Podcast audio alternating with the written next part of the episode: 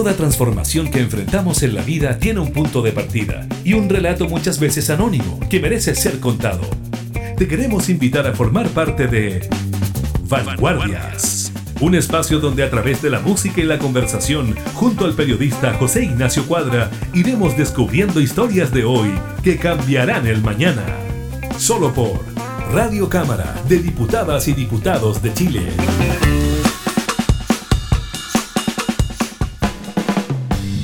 Hola, ¿cómo están amigas y amigas de Vanguardias? Sean bienvenidas y bienvenidos a una nueva edición ya adentrándonos en las postrimerías de este año 2021. En el programa de esta semana vamos a tener un invitado que quizás como nadie en Chile hace suya la frase del gran Galileo Galilei, dadme una escuela que cambiará el mundo. Se trata de un joven profesor de música que a través del sonido logró generar luz. Antes de conocer de qué va la historia, ¿te parece Marcelito que vamos con el tema de Jepe, la enfermedad de los ojos? Estas son vanguardias, historia de hoy, ¿qué cambiarán el mañana? Vanguardias.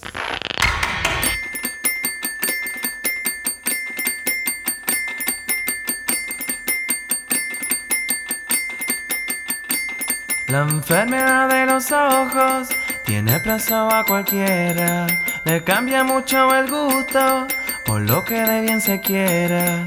Si al ojo le pregunto, me responderán cantando. Le cambia mucho el gusto por lo que de bien se quiera.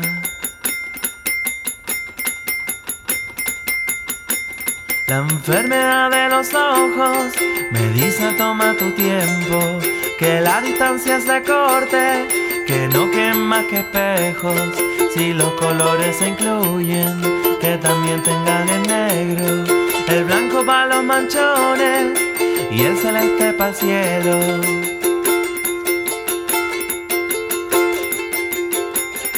La enfermedad de los ojos me pilló por sorpresa, me dijo toma tu tiempo, para lo que de bien se quiera, si pienso lo que se tiene, no se sabe de repente, que la vida se hace tira cuando menos se lo piense.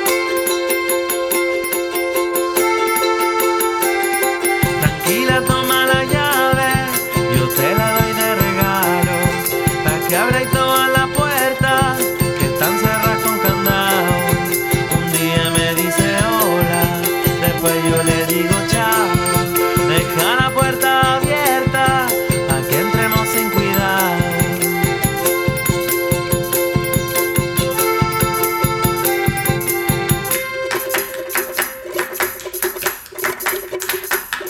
La enfermedad de los ojos me pilló por sorpresa. Me dijo toma tu tiempo, a lo que de bien se quiera. Si pienso lo que se tiene, no se sabe de repente. Que la vida se hace tira cuando menos se lo piense. La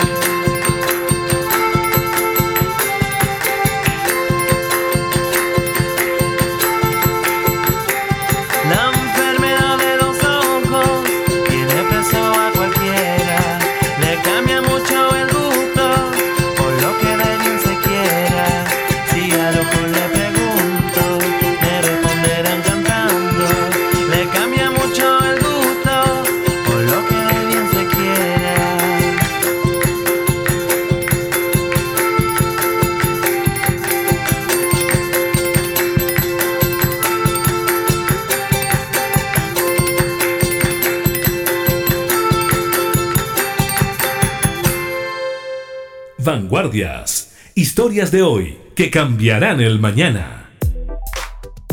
La Orquesta Sonidos de Luz es una instancia nacida en el año 2004 bajo el amparo de la Fundación Luz, entidad que surgió en 1924 de la mano de un grupo de mujeres, entre ellas Esther Uneus, más conocida como Marcela Paz, autora de la famosa saga de libros Papelucho. La Orquesta Sonidos de Luz promueve la formación musical a personas en situación de discapacidad visual. A través de los sonidos se busca lograr dar un paso más para su plena inclusión en la sociedad.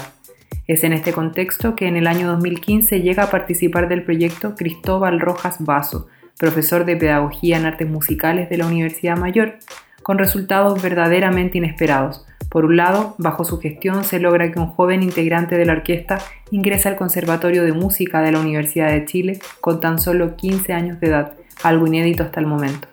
Mientras que en el año 2020 resultó ganador del Global Teacher Prize Chile, donde postularon más de 10.000 docentes de todo el país. Fue tal el impacto del trabajo de Cristóbal que en el año 2021 fue seleccionado dentro de los 50 mejores docentes del mundo en la versión internacional del Global Teacher Prize. En el programa de esta semana te invitamos a conocer parte del trabajo de Cristóbal y entender cómo este joven hizo suya la frase de Galileo Galilei, dame una escuela y cambiaré el mundo. Vanguardias. ¿Cómo estás Cristóbal? Bienvenido al programa el día de hoy. Hola José Ignacio, muchas gracias por la invitación. Nosotros muy contentos de tenerte acá con nosotros y intrigados, sobre todo yo que también pertenezco al gremio de la gente que no puede ver, cómo se logra enseñar música a este colectivo? Eh, bueno, sí, ha sido un trabajo largo, un descubrimiento que he tenido después de varios años. Eh, cuando yo inicié este trabajo con la, con la, discapacidad visual no tenía muchos conocimientos. Tenía la experiencia de haber visto cuando chico a mi abuelita tocar el piano siendo ciega. Y, y eso creo que fue bastante inspirador para ir viendo cómo solucionar las distintas barreras que se nos fueron eh, poniendo en frente. Eh, por ejemplo, en, el, en cuanto a la teoría de la música, en la enseñanza de la teoría de la música, eh, tal vez tú bien sabes que existe la musicografía braille, y, y, ese sistema yo lo, lo, he ocupado un poco, pero, pero en cuanto a la preparación de un show como orquesta, es poco práctico porque, porque el músico tiene que ocupar las manos para leer la partitura o para tocar el instrumento. Entonces me ha servido, por ejemplo, la musicografía en términos de enseñar, pero en términos prácticos de preparar un espectáculo no, no, ha sido muy, muy práctica. Entonces ahí es donde yo ido buscando otras formas de, de poder ir dirigiendo la, la, agrupación y, conduciendo la música. Y, y así fue como se me ocurrió utilizar elementos sonoros. La mayoría de las técnicas de dirección musical son todas visuales, son todas gestos que se hacen con las manos, eh, con la cara, con el cuerpo.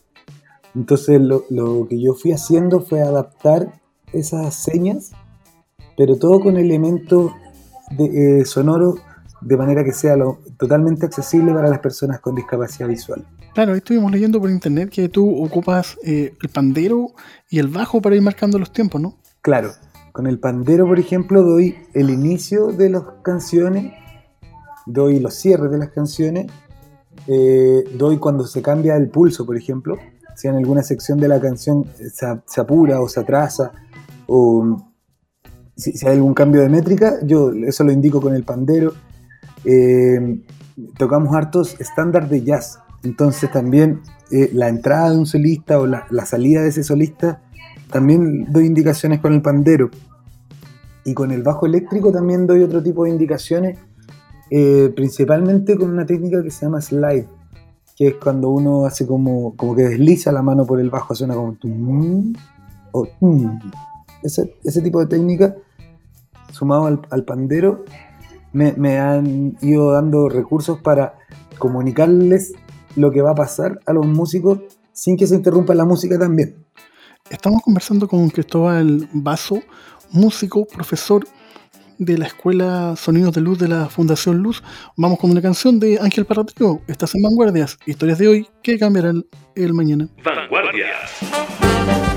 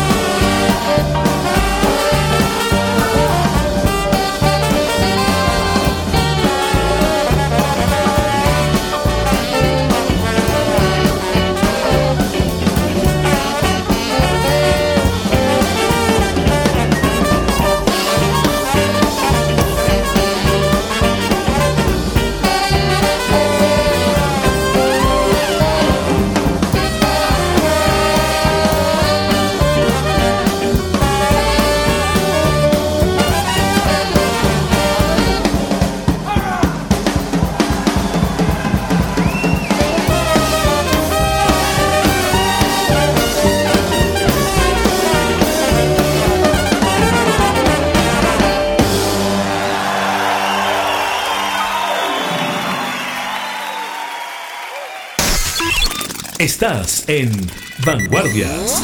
Historias de hoy que cambiarán el mañana. De vuelta en la conversación, Cristóbal, pero tú cuando estabas en la universidad, entiendo que tú te especializaste en charango, eh, ni de cerca tenías pensado o habías visto cómo poder enseñar teoría musical a, gente con problemas visuales, ¿no? No, no, en, en, general en todas las carreras de pedagogía acá en Chile, eh, ninguna tiene un ramo que te acerque a esto. Eh, ah, y no solo con la discapacidad visual, sino que, también con, la, con, las otras, con la capacidad cognitiva, con ninguna, no, hay ninguna cercanía con la inclusión en las carreras de pedagogía, eh, por lo menos en los años que yo estudié. ¿Y cómo, llegó esto a ti? ¿Tú estabas, estabas empezando a trabajar? ¿Cómo llega la Fundación Luz a, tu camino? Sí, bueno, yo estaba, como, tú mencionaste anteriormente, estaba eh, titulándome de Pedagogía en Música, después trabajé, bueno, me titulé Pedagogía en Música, trabajé unos años en otros colegios, desarrollé un proyecto eh, musical propio que tiene que ver con el charango, como charango fusión, charango jazz. Eh, y de repente me escribieron de la fundación, me escribió eh, Francisco Claro, que es el hijo de la Marcela Paz, uno de los fundadores de la Marcela Paz es la fundadora de la Fundación Luz, valga la.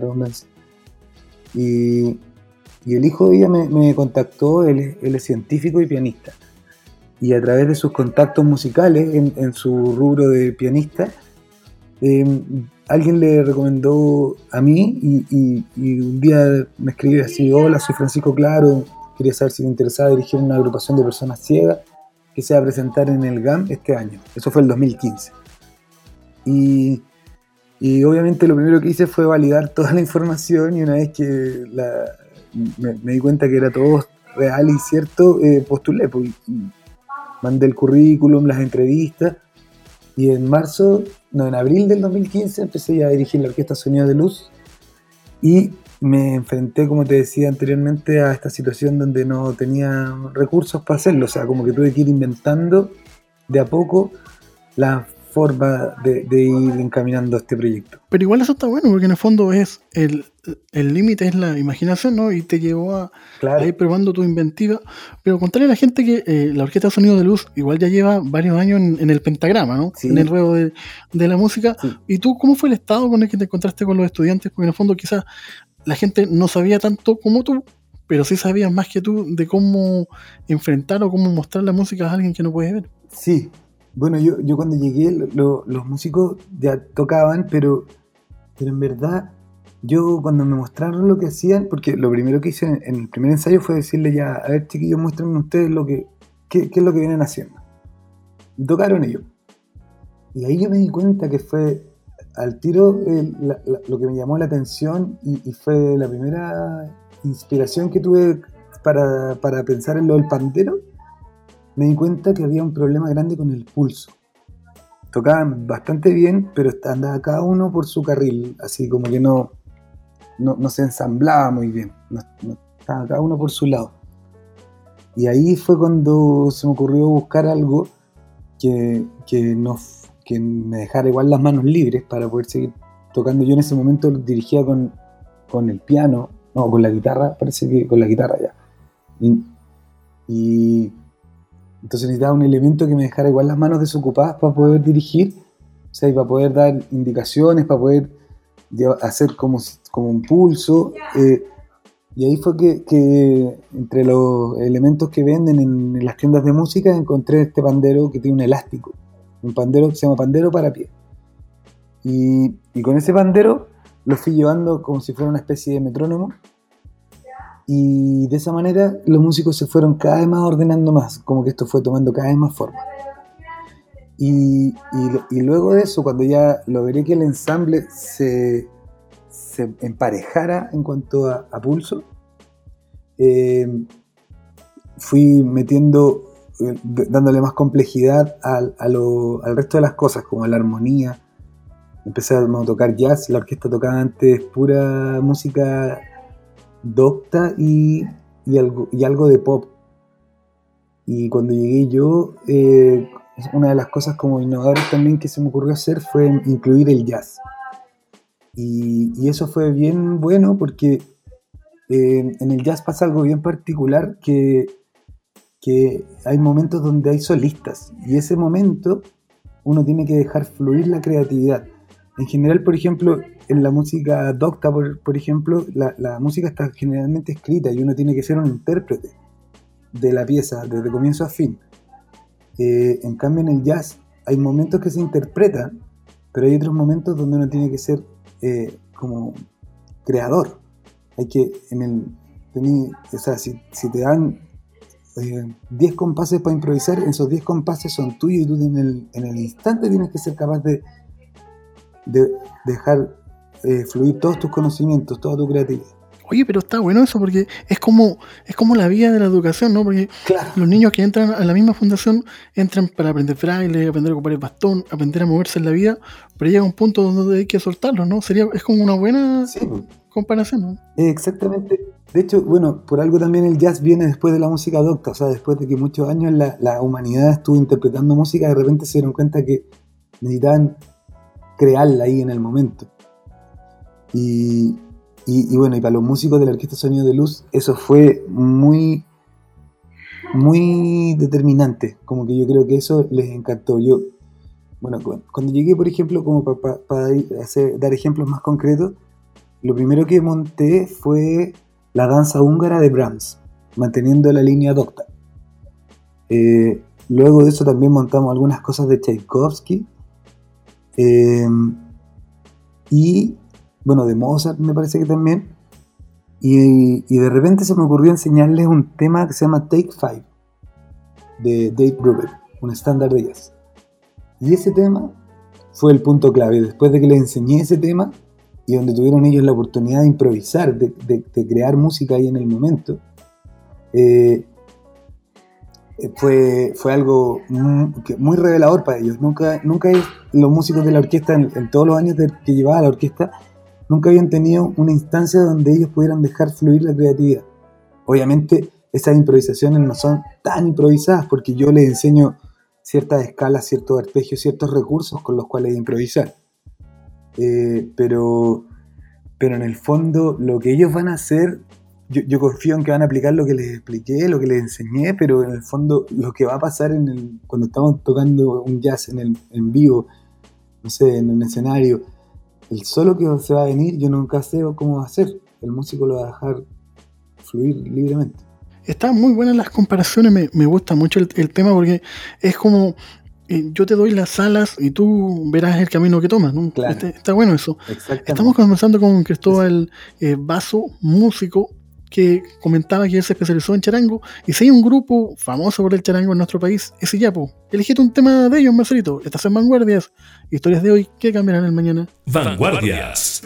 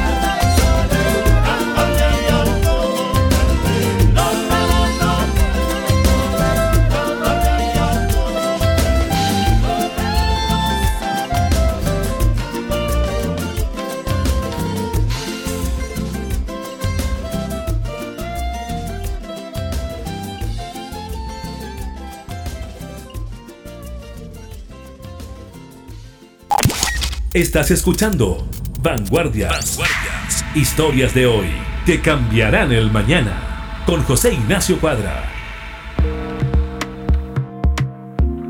De vuelta a la conversación, Cristóbal, y el tiempo fue pasando, tú ya te fuiste ganando la confianza de la gente de la, de la banda, por así decirlo, Sí. y eh, fue pasando el tiempo y, y qué cosas iban pasando, qué hitos iban, iban teniendo. Sí, bueno, de a poco fue subiendo, con todo esto que te contaba anteriormente, fue cada vez subiendo más el nivel musical de la agrupación. Y, eso también, obviamente, fue abriéndonos muchas puertas. Por ejemplo, eh, bueno, como te contaba, yo llegué a dirigir esto en 2015, y 2015-16 fue todo un proceso de, de hacer todo esto que te contaba, de buscar esta metodología del pandero, de enseñarles a, eh, como de abrirle esta- este camino por el jazz, de buscar las técnicas del bajo. Eh, to- todo fue todo un proceso así. Y, y el 2017 ya empezamos a ver los primeros frutos de esto porque ese año hicimos varios conciertos, alrededor de 40, y, y ese año la, la- una institución que se llama Chile Todos nos otorgó un reconocimiento eh, como, a, las vidas inspiradoras que nos entregaron en una, ceremonia en, en y, para nosotros fue nuestro primer hito muy importante, lo celebramos todo. Y el año 2018, eh, ese año hicimos dos- eh, 62 conciertos. Y eso ya fue aún más impactante para la gente. Y, y ese el 2018 recibimos otro reconocimiento pero esta vez del Ministerio del Desarrollo Social de Senadis nos dio eh, el reconocimiento anual por el aporte a la inclusión y a la cultura. Eh, después del 2019 esto fue cada vez creciendo más. eh, teníamos varios conciertos agendados, grabamos nuestro primer disco de la orquesta del 2019, que en el fondo sería como el primer disco de jazz grabado por personas con discapacidad visual. Eh, y, ese año, bueno, como todos sabemos, en octubre eh, fue el estallido social y después en marzo del 2020 la pandemia y eso nos, nos estancó un poco en cuanto a los shows en vivo, Claro, pero Pero- fuimos buscando otros caminos. y en esa misma época tú también lograste un gran eh, logro y ustedes como agrupación cuando lograron que uno de tus estudiantes entrara un conservatorio de música, ¿no? Sí, Es una cosa sí, toda la razón. Eso fue el, mismo año, el 2019. 19. Pero, pero eso eh, comenzó mucho antes. El 2019 se concretó, pero yo me puse en contacto con el Conservatorio de la Universidad de Chile el año 2016.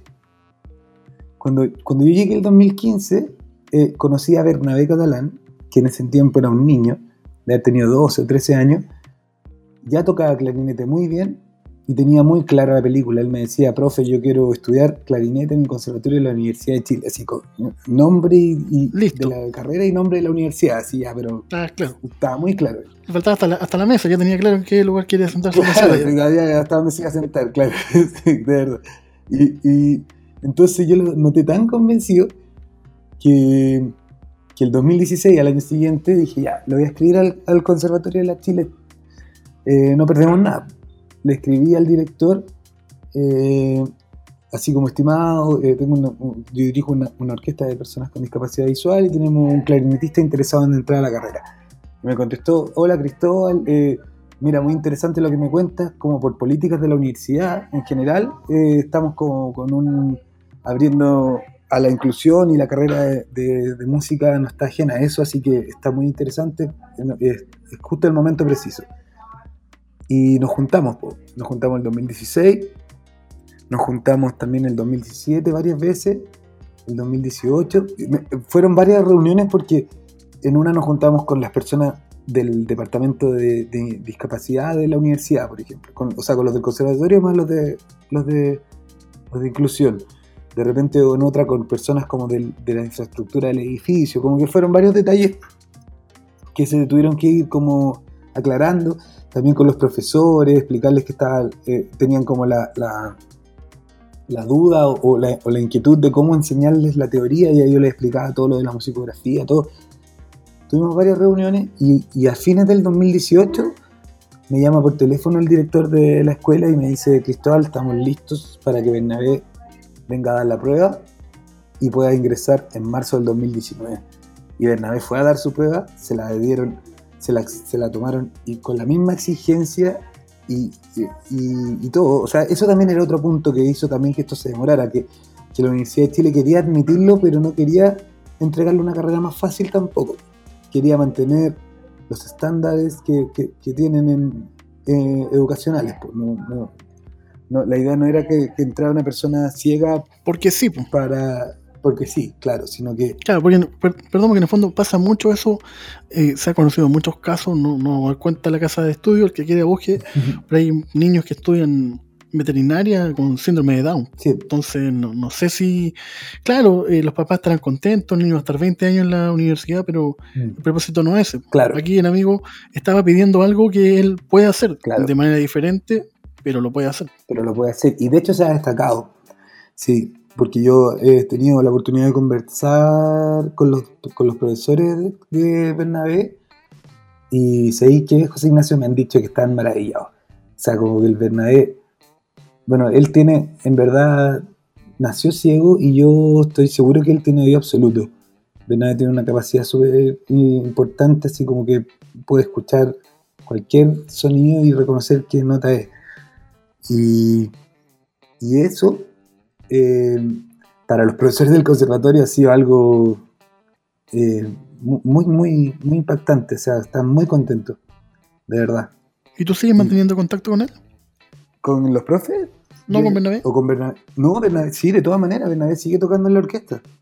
Sí. Ay, qué bueno. Bernabé sigue participando con nosotros y, y él, claro, ha sido bien inspirador también para los otros alumnos de, del colegio, porque ha abierto un camino que, que, que no existía. Claro que en otros países está más avanzado, ¿no? Donde sí, figuras como en su minuto Rey Charles, José Feliciano, claro. ya, ya, ya, ya, no sé, habla de que ellos no ven. O Bocelli. Estamos conversando con Cristóbal Rojas Vaso, más conocido como Cristóbal Vaso, su nombre artístico. Vamos con una canción y continuamos con el programa. Vanguardias.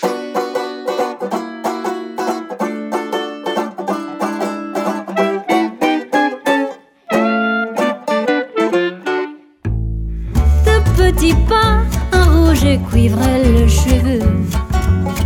Le porte-flamme que peuplier se lève tôt.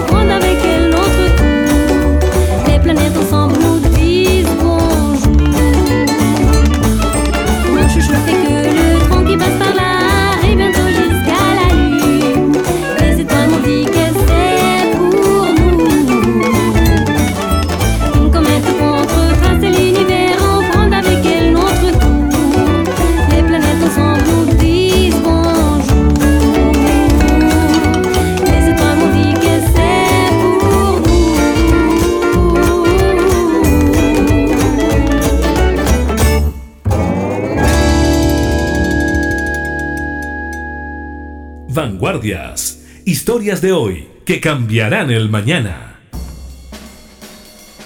De vuelta en la conversación Cristóbal, pero también el tiempo quiso que los premios te llegaran a ti, ¿no? Como tu labor como, como docente, siempre da un poco de escosor hablar de uno mismo, pero tú fuiste escogido eh, como uno de los profesores más relevantes en el año 2020 en lo que es como el Nobel de la enseñanza, ¿no? En los Teacher Prize. ¿Cómo fue esa situación? ¿Cómo te sentiste tú? Eh, bien, ha sido, ha sido muy inspirador, o sea, muy, ha sido un honor en verdad. Eh, todo esto comienza, para contarte un poco como la trayectoria de, de este tema del Global Teacher Prize, todo esto comenzó el año 2019 eh, justo el año que estábamos hablando, que, fue que grabamos el disco y que Bernabé entró al conservatorio, ese mismo año, la directora ejecutiva de la Fundación Luz, que se llama Sofía Villavicencio, me nominó al Global Teacher Prize Chile en la categoría general, que era la única categoría existente acá en Chile en ese entonces. Y yo ese año, el 2019, quedé dentro de los 20 semifinalistas fui el único profesor de música dentro de los 20 porque el profesor es de todas las asignaturas. Pero después no, no, no avancé más, no, no, pasé a ser finalista ni tampoco ganado. Y fue una, una, experiencia muy buena y todo. Pero el año 2020, el año siguiente, eh, Global Teacher Prize Chile abrió una categoría específica de música para fomentar la educación artística en el, en el currículum. Y, yo como había sido el único profesor de música dentro de los 20 semifinalistas del año anterior, quedé como nominado también, quedé un poco como en el sistema, por decirlo así. Tuve que, actualizar mi postulación porque ya en la postulación ahora, este, el año 2020, incluía preguntas que tenían que ver con la metodología ocupada en pandemia. Y completé mi postulación, la, eh, la mandé nuevamente y resultó que ese año, que el 2020, fui el ganador de esta categoría de música que, que, se había abierto recién. Fui el primer ganador de la categoría de música argentina.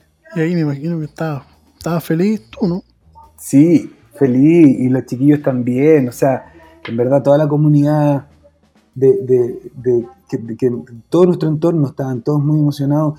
Y, y para mí también fue muy importante porque en el fondo lo que te he contado anteriormente, como la, la, forma de hacer accesible la dirección musical, o sea, las metodologías que he ido aplicando en general, fueron como, como que dieron este fruto, como que en el, fondo fue muy valorado por el jurado. Claro, y, ahí yo te quería detener un poco en ese punto y conectar lo que hablábamos al comienzo, porque claro, después me imagino que llegan los parabienes, va gente del Ministerio de Educación, pero yo creo que nadie te ha buscado, corrígeme si me equivoco, para hacer esto que fue un, milagro, si lo queremos ver desde esa perspectiva, una metodología, ¿no? Porque siempre se habla que la discapacidad es tan única que no, no se puede hacer nunca metodología y esto perfectamente podría estar en los planes de enseñanza, ¿no? sí, podría estar de todas maneras. De hecho, es, ha sido algo que yo siempre he aprovechado de, destacar eh, cuando me, ha tocado la oportunidad de, de estar con, sé, por ejemplo, con el ministro de Educación o en entrevistas con su secretario de Educación, que he tenido la oportunidad, con todo esto del Global Teacher Prize, he tenido la oportunidad de conversar con ellos y he aprovechado de, comentarles la importancia que sería eh, de incluir en el currículum escolar y en, los y en las mallas curriculares de las carreras de pedagogía eh, algo que tenga que ver con, la inclusión. Porque en verdad son cosas que, que uno después, cuando, cuando te te toca, la tienes que aprender sobre la marcha, pero, pero nadie te dice cómo hacerlo antes. Si uno llegara con un mínimo de, herramientas sería todo más fácil. Claro, se podría avanzar más, pero piensa que nosotros que estudiamos comunicación tampoco tenemos nada, en el sentido de que no costaría nada que en la universidad se enseñara lengua de señas, braille. de todas maneras, es que no está considerado, ¿cachai? Ese es el problema, como que al final, eh, no, no, como que como que no existía, está invisibilizado totalmente. Claro, son, los menos, pues, cosas de pues. ver la Asamblea pero Pero no porque sean los menos, no, no, no van a ser, o sea, como que eh, tiene que ser igual, o sea, es algo que tiene que cambiar.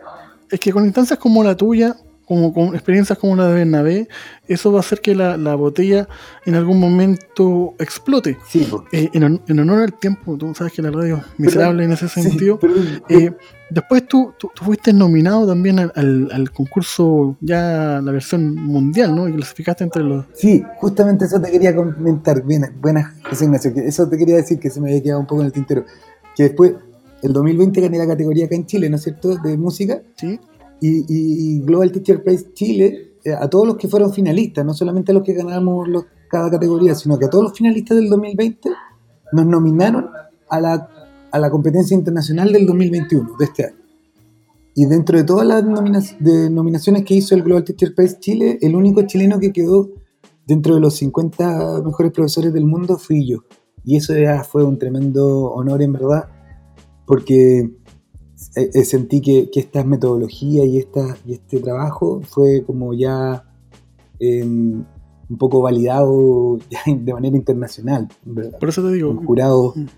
sí, jurados académicos, externos a nuestro país, ¿cachai? Porque también el jurado de acá eventualmente puede haber sabido sobre la fundación, puede haber sabido sobre, el, sobre la orquesta, tal vez hasta nos puede haber visto tocar en alguna ocasión, no tengo idea, ¿cachai? Pero, pero en el fondo, esto como internacional que pasó, eh, como que es totalmente eh, como, como que lo, lo valida mucho más, siento yo, no sé. claro, porque Mm. también toman en cuenta que, claro, acá en Chile como el tema de la inclusión no está avanzado, se provoca cierta sensibilidad. Entonces Claro, alguien puede decir, ah, claro, porque como es con temas de inclusión es más fácil. Sí, Pero afuera esos temas no, no se tocan porque No, te digo que por eso eh, acá en Chile, como la versión chilena, obviamente fue un tremendo mérito, pero uno le puede, y la, cual, y la gente le puede buscar y rebuscar las mil eh, cosas, ¿cachai? Como, como- en cambio, con lo internacional fue algo totalmente inesperado y, y- y muy, y muy gratificante.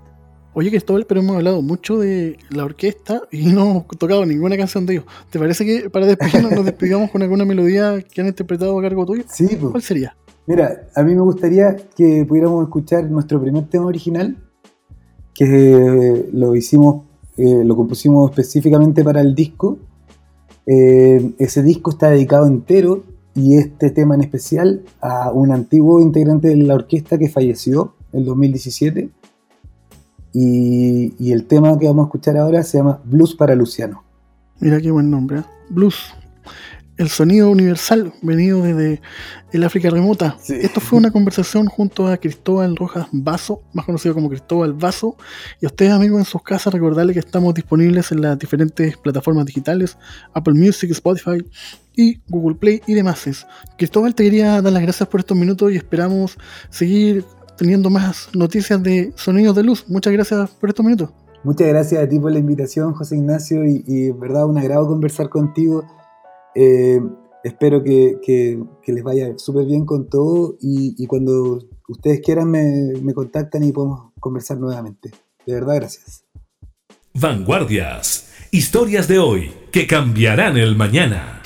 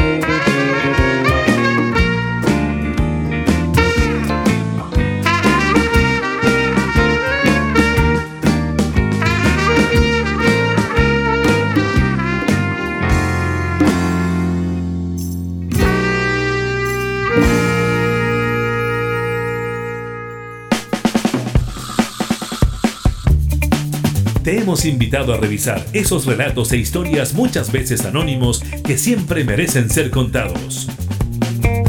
Fue Vanguardias. Historias de hoy que cambiarán el mañana. Radio Cámara de Diputadas y Diputados de Chile, acercando las leyes.